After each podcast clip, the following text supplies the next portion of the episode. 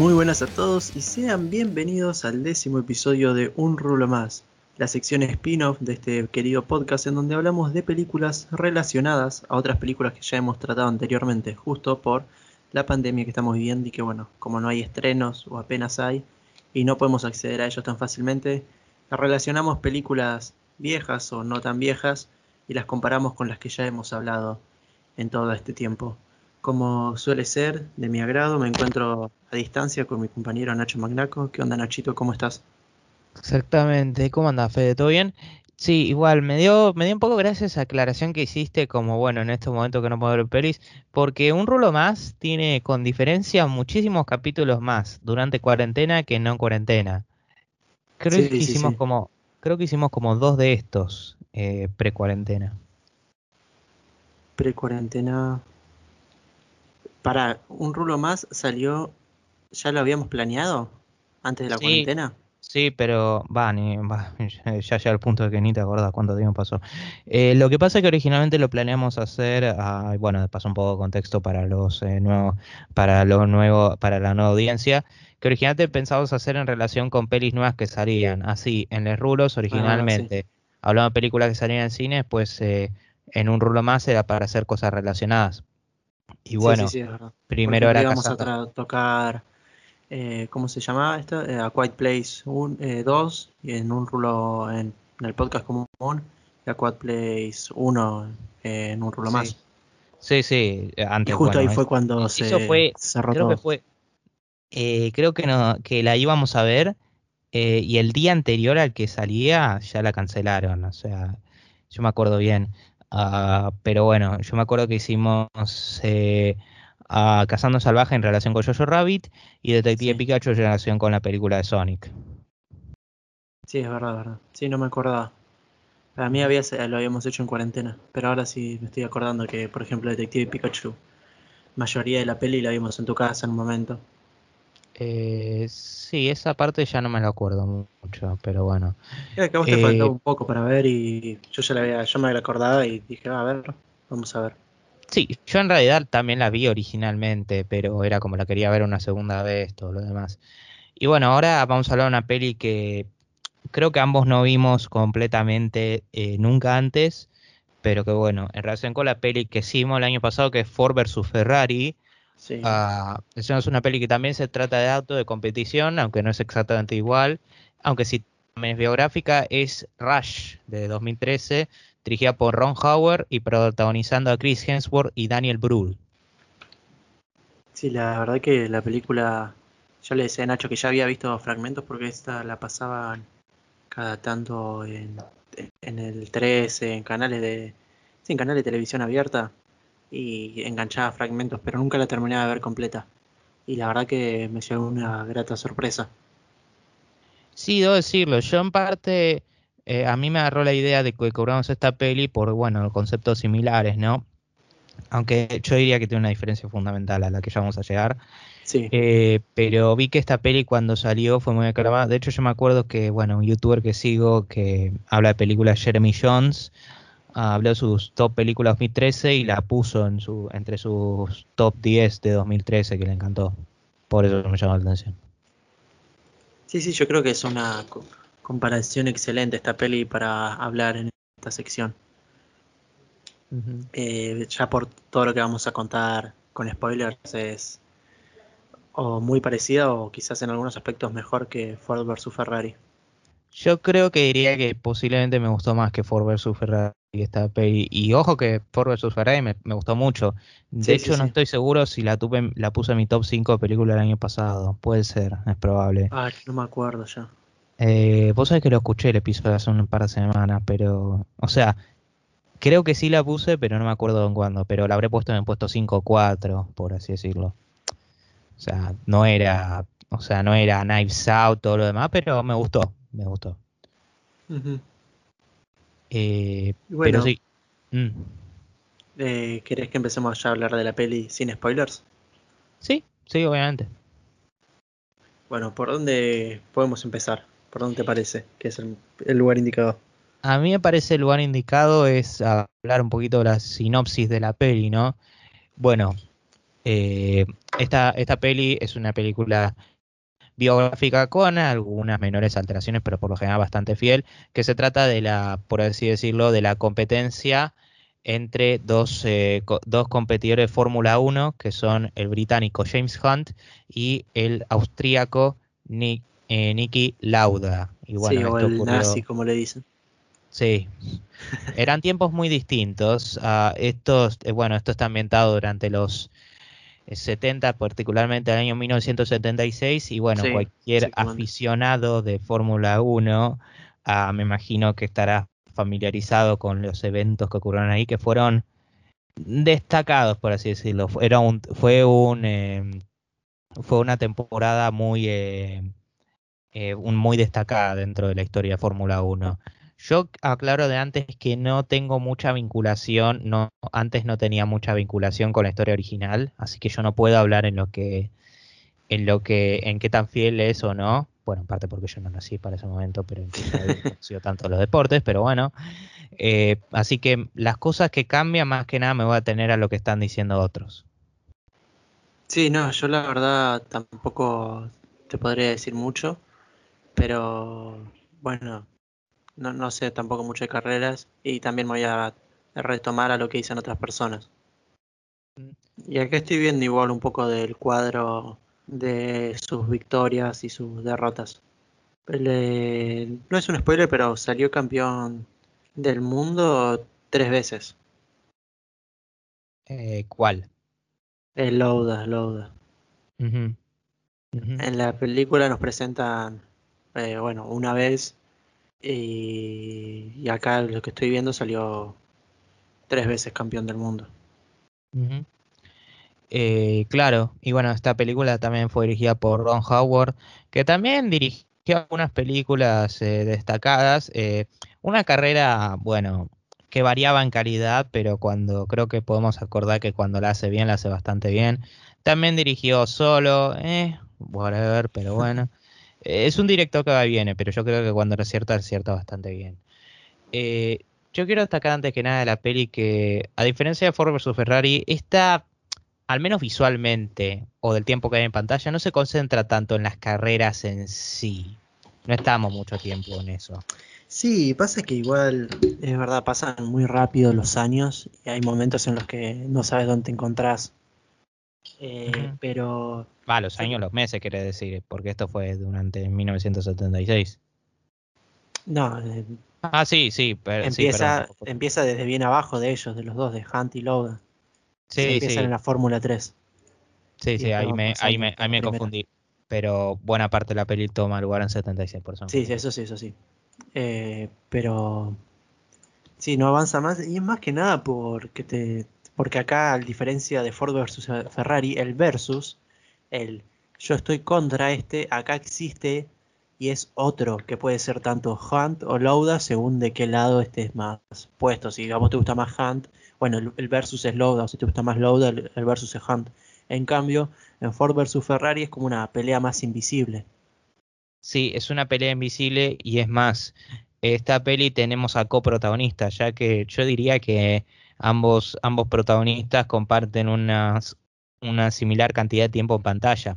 O sea, no es que te, lo presenta uno como antagonista, cada uno tiene sus, bueno, esto es respuesta a la vida real, ¿no? Pero cada uno tiene sus, eh, lo que es fascinante es que cada uno tiene sus cosas buenas y sus cosas malas, no es que uno es un pan de Dios y el otro es maldito, todo lo demás, todo lo demás es más complicado, es como un área de grises y vos dijiste antes que, bueno, es equipo tal, equipo tal, pero, y acá no quiero hacer spoiler, pero más o menos para ir adelantando, yo creo que no se trata de que de necesariamente eh, solo la rivalidad, sino de que cómo uno se contrasta con el otro. Claro, exactamente.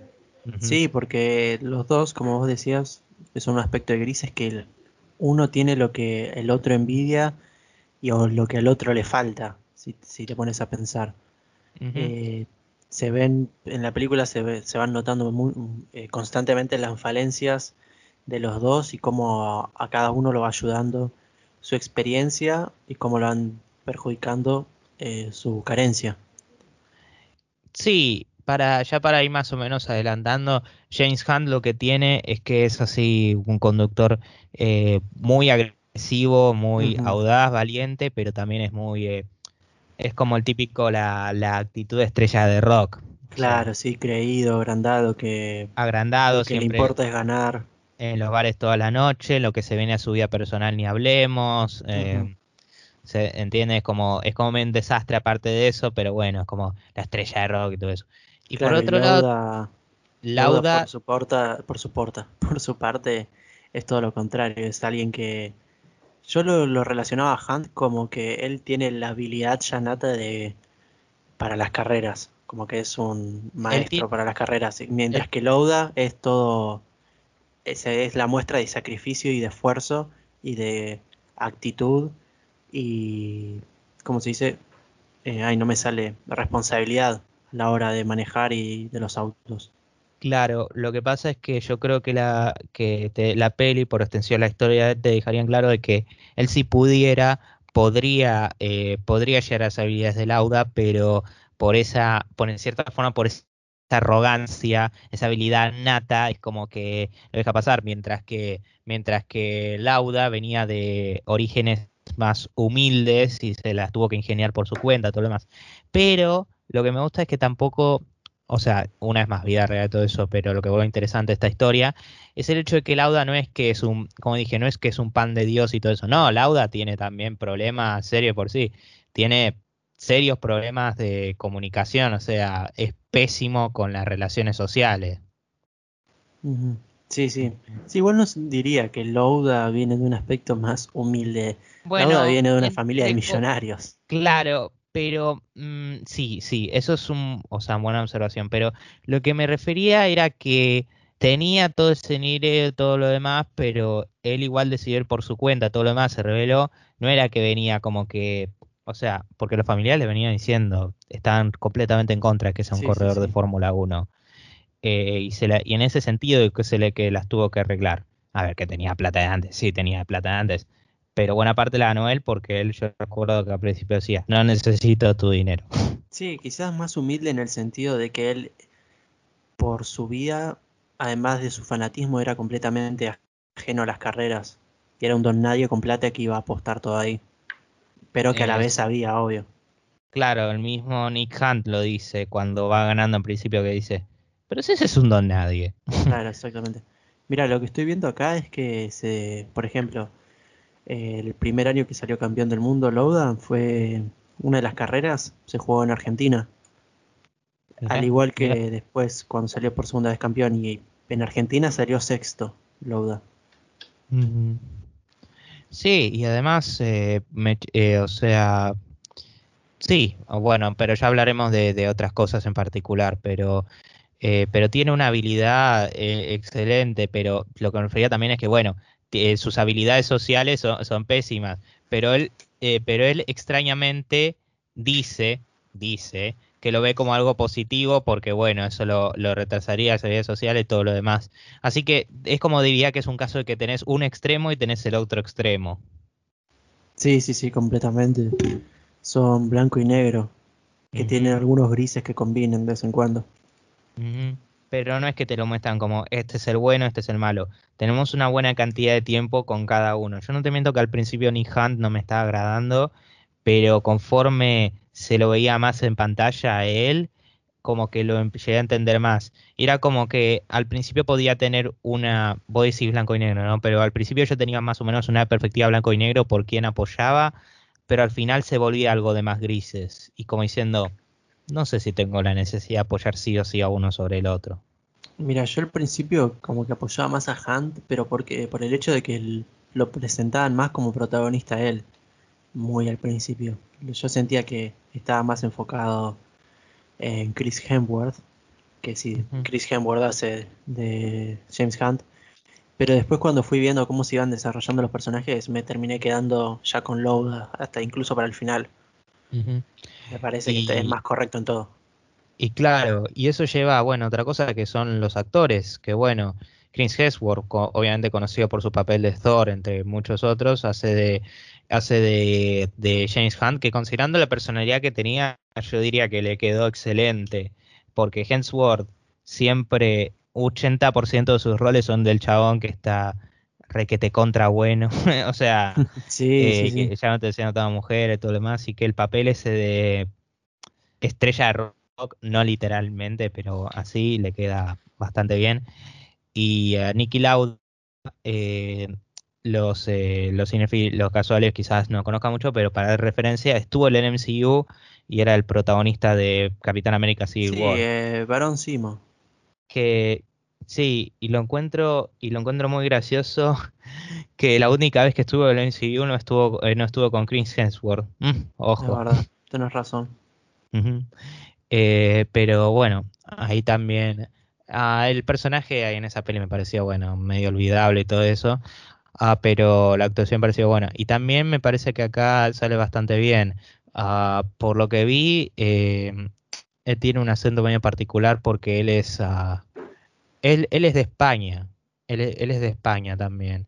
Pero le sale bien los distintos acentos porque acá tiene un acento así más eh, austríaco. Claro. Sí, sí, sí.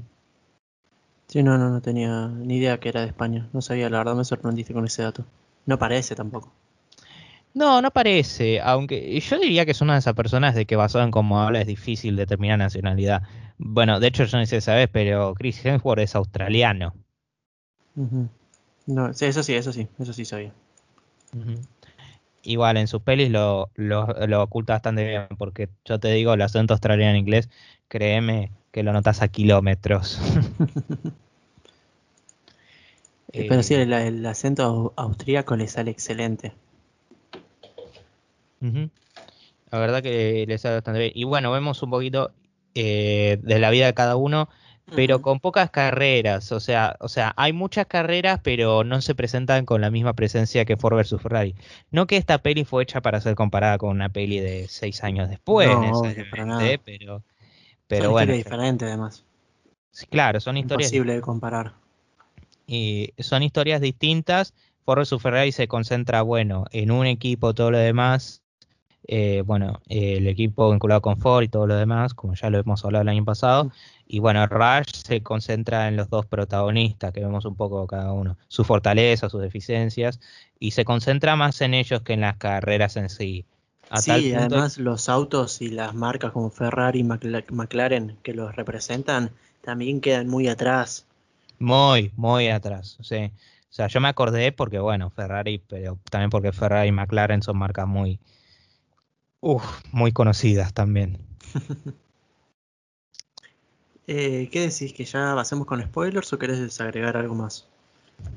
Yo diría que no, la verdad. Más que avisar que cinematográficamente, eh, admitiéndolo en todas las cosas, en, la, en todos los aspectos de la vida personal de ellos, no es muy interesante en el aspecto visual, pero cuando se ponen las carreras y las carreras son prolongadas, hay algunos planos bastante buenos que dan esa tensión, te dan una idea de lo que podría suceder en el momento. Sí, hay escenas que bueno, ya lo vamos a hablar, que apenas pasamos a spoiler, lo voy a decir, pero que, que te hace sentir el, el verdadero peligro de las carreras que tanto relatan a los corredores, que a veces parece medio mentira, pero por otros momentos es algo que decís, wow, sí existe, pero medio que tambalea eso para mí. Mm. Bueno, yo diría que sí, sería momento de pasar a spoilers. Sí, bueno, dale, entonces a partir de acá, ya saben, gente, eh, se van a comer los spoilers de su vida de esta película, así que escuchen esta parte bajo su... ¿Cómo se dice, Nacho? Bajo su propio riesgo. Y, y también, exactamente. Y obviamente recordar que las pelis se las recontra recomendamos. Sí. Está, está disponible en Prime Video. pues, Queremos hacer recordar para, los, para aquellos que tengan el servicio si les interesa. Eh, puede que los in, y puede que los incentive a parse. Yo sé de alguien que sí. Sí, porque ah. yo justo estaba buscando Rush eh, y veo que dice Amazon Prime Video y dije, bueno, ya está, me hago la cuenta. Y bueno, siendo justos en tu caso, ya hace tiempo lo venías pensando, no era solo por eso también. Por obvio, si pero... solo por una peli es como. no, obvio que no, si solo por una peli, la verdad estoy gastando plata al pedo, pero. Me voy a. Me perdón. Eh, me voy a me, voy a pagar Disney Plus por el remake de, de la de, de, la de la dama y el vagabundo. no, de Aladinos de Mulan. Ay, no.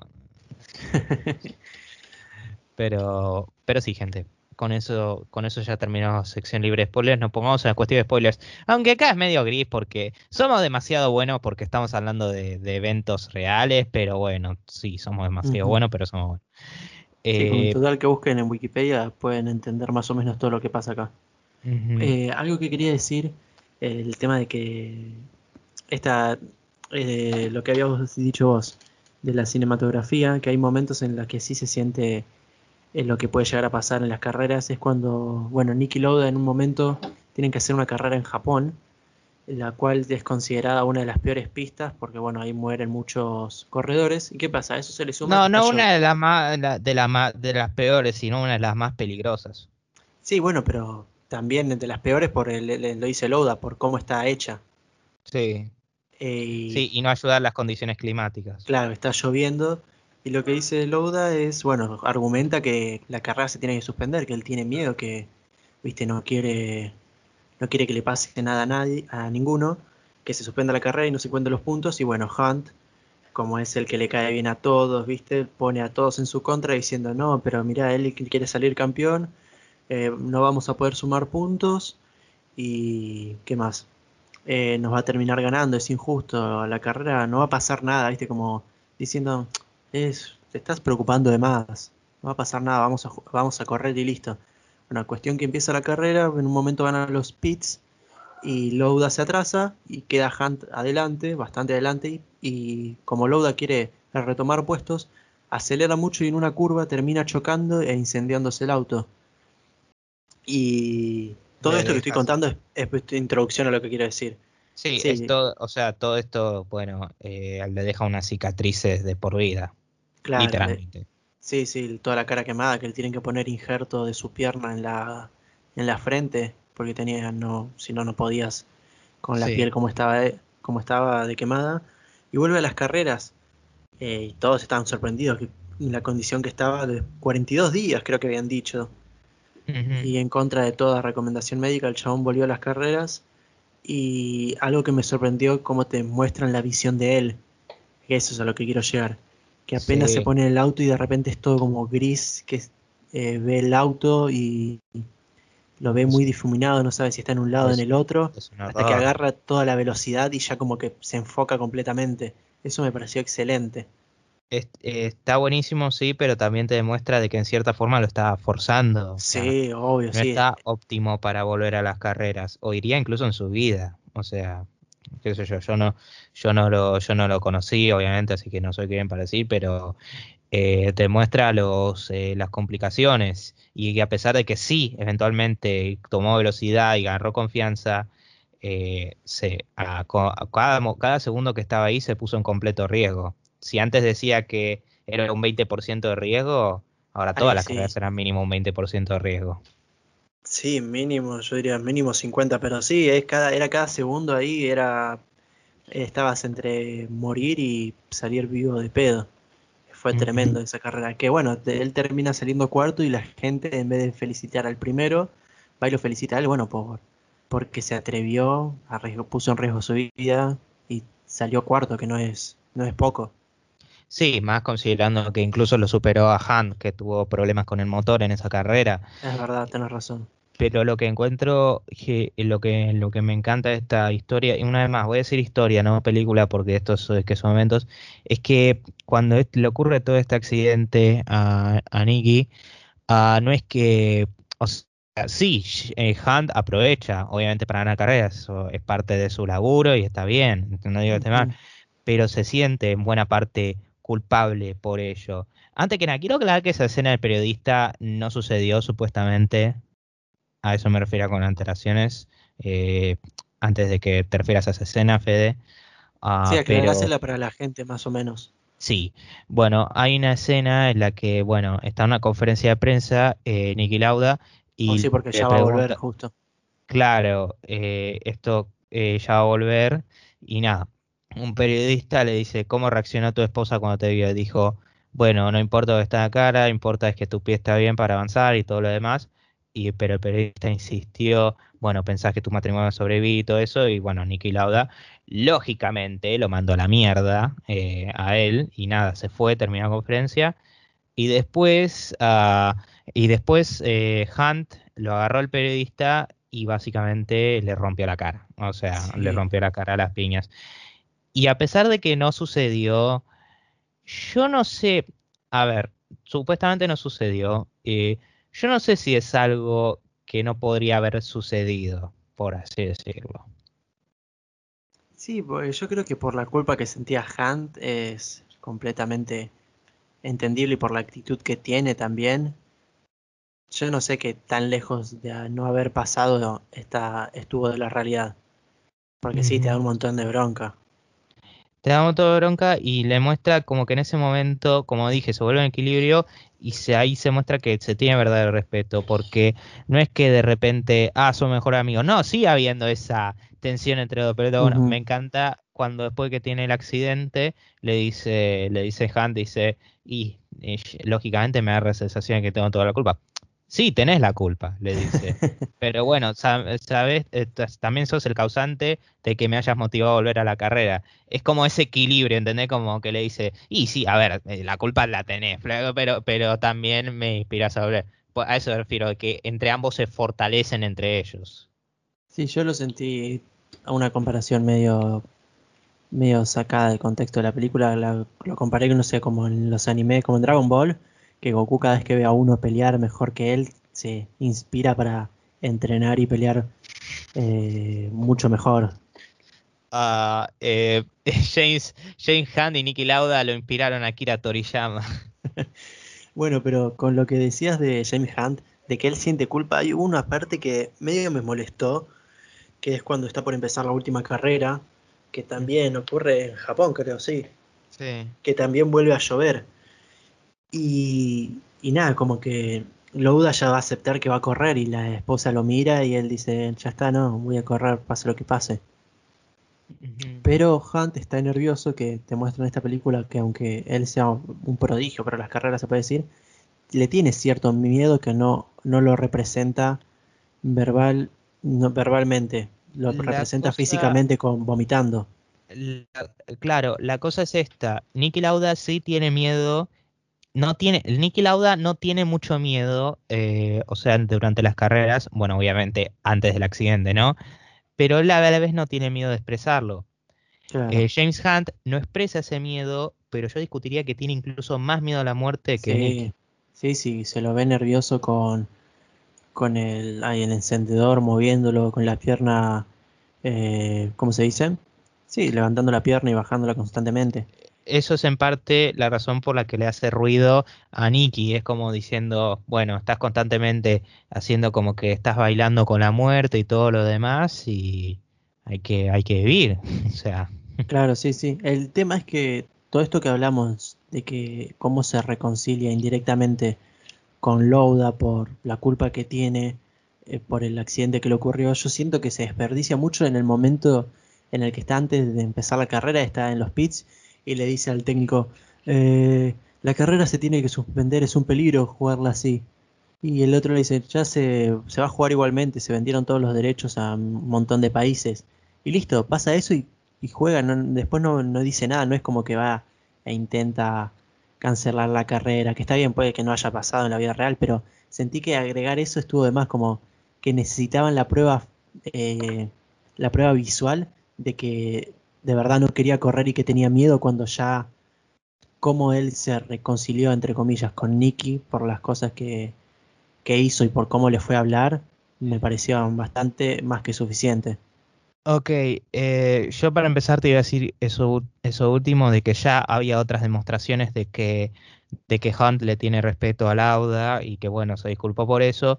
Y yo creo que quizás puede haber sucedido, pero en una situación en la que esa, o sea, él tenía toda su carrera financiera en la línea. Y como, bueno, no lo puede cancelar. Eh, o sea, es una situación medio complicada que yo creo que puede haber sucedido en la vida real. Pero ya yo creo que la frase de habría que cancelar la carrera, creo que lo pusieron más como para que quede bien el personaje, ¿me entendés? Si, mm. ¿Para qué agregas esa frase si todo lo que me construiste antes es 20 veces mejor que esa? Para mí estuvo muy de más. Ah, puede ser, puede ser, es probable. Ah, pero bueno, lo que respecta a esa carrera final, eh, puede que suene medio, que haya parecido medio obvio por los flashbacks, pero me gustó mucho cómo se... Eh, una vez más, estamos hablando de una biografía, así que no puedo decir película, sino como cómo se mostró visualmente lo que sucedió de cómo Nicky decidió dejar, porque yo creo que lo que Nicky estaba mirando en ese momento era, si sigo en esta carrera, voy a morir. Sí, como que como también puede que no muera. Pero yo creo que él, altas. Además, yo te dije de que ya en una carrera antes, en condiciones perfectamente óptimas, ya veía medio borroso de estar más en riesgo. Ahora, con los mismos riesgos que la carrera en donde se prendió fuego, que ahora está con la cara de parte quemada y le cuesta ver, posiblemente era muy probable que iba a morir. Así que yo no sé si a, esa altura ya le costaba ver, porque pensá que desde que volvió hasta la última carrera hubo varias más. Sí, obvio, pero lo que voy es que ah, lo que yo creo que pensaba era, era eh, que él, él tenía diciendo hay mucha probabilidad de que muera y ahí él pensó en la vida que tenía. sí, eh, obvio. Y te demuestra una evolución de la persona porque a determinado punto dijo, eh, está mal que se sienta uno feliz porque siente que tiene cosas para perder. Y antes eso él lo veía como algo negativo, como diciendo lo que importa son las carreras, pero finalmente dijo, eh, no, no, o sea, quiero, eh, quiero, quiero vivir mi vida, todo lo demás, porque antes no lo experimentó de esa manera. Claro, es como lo que le decía en cierta parte Hunt, que bueno, él disfrutaba la vida full, que se drogaba, salía con un montón de minas, que, que sea qué gracia tiene ganar si no se puede disfrutar. Es un, claro, es un contraste, porque tenés por un lado, por un lado a Nicky, que bueno, Han termina ganando, ¿no? Que le dice, que le dice, ¿por qué no seguís? Han dice, no, sí, todas, eh, o sea, todo el tiempo fiesta, todo lo demás, dice, bueno, pero uno también tiene que hacer cosas, ¿no? Le dice Nicky, dice, y bueno, ahí le dice lo que, lo que estaba diciendo vos recién, ¿no? De que para qué sirve si uno no lo puede disfrutar ahí te muestra medio la dicotomía de, los dos. Claro, sí, sí, sí. Lo que igual yo también me pasó con, ¿cómo se llama?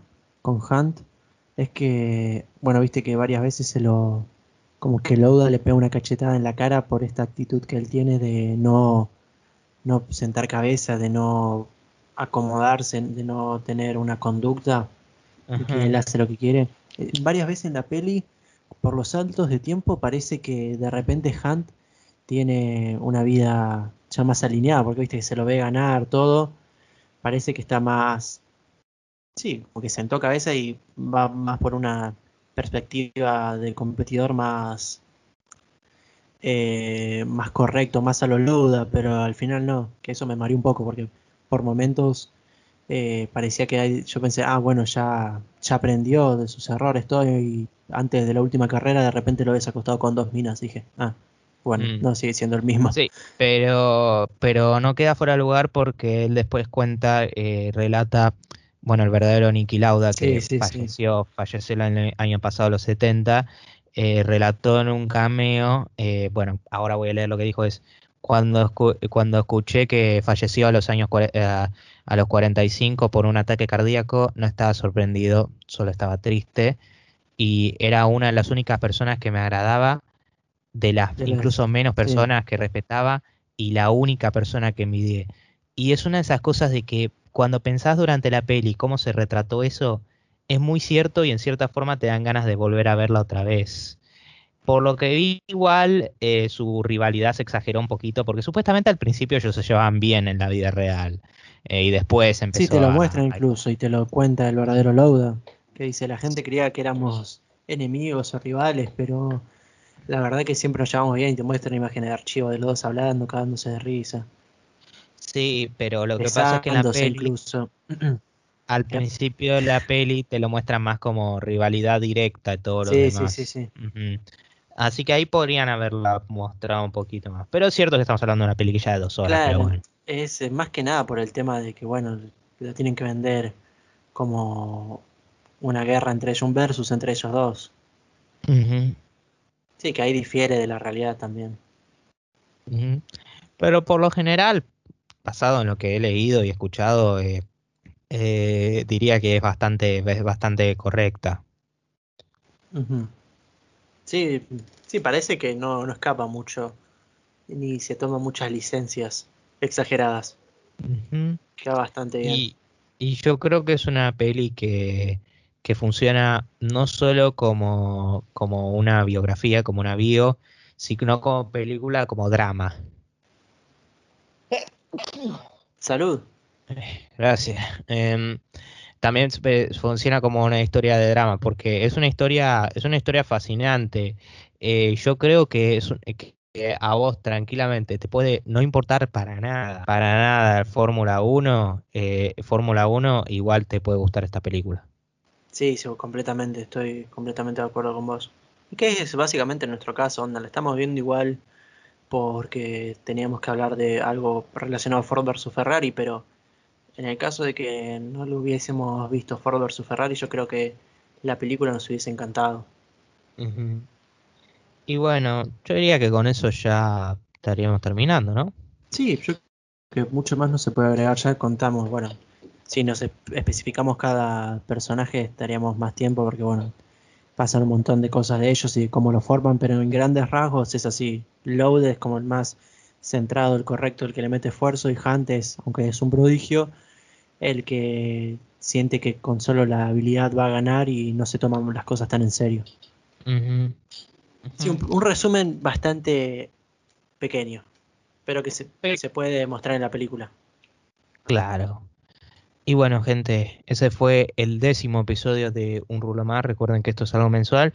Y bueno, esto lo subimos a Anchor y después se distribuye a Apple Podcast, Google Podcast, Spotify, Breaker, Overcast, Pocketcast y Radio Public. También subimos a YouTube, pero somos cada tanto.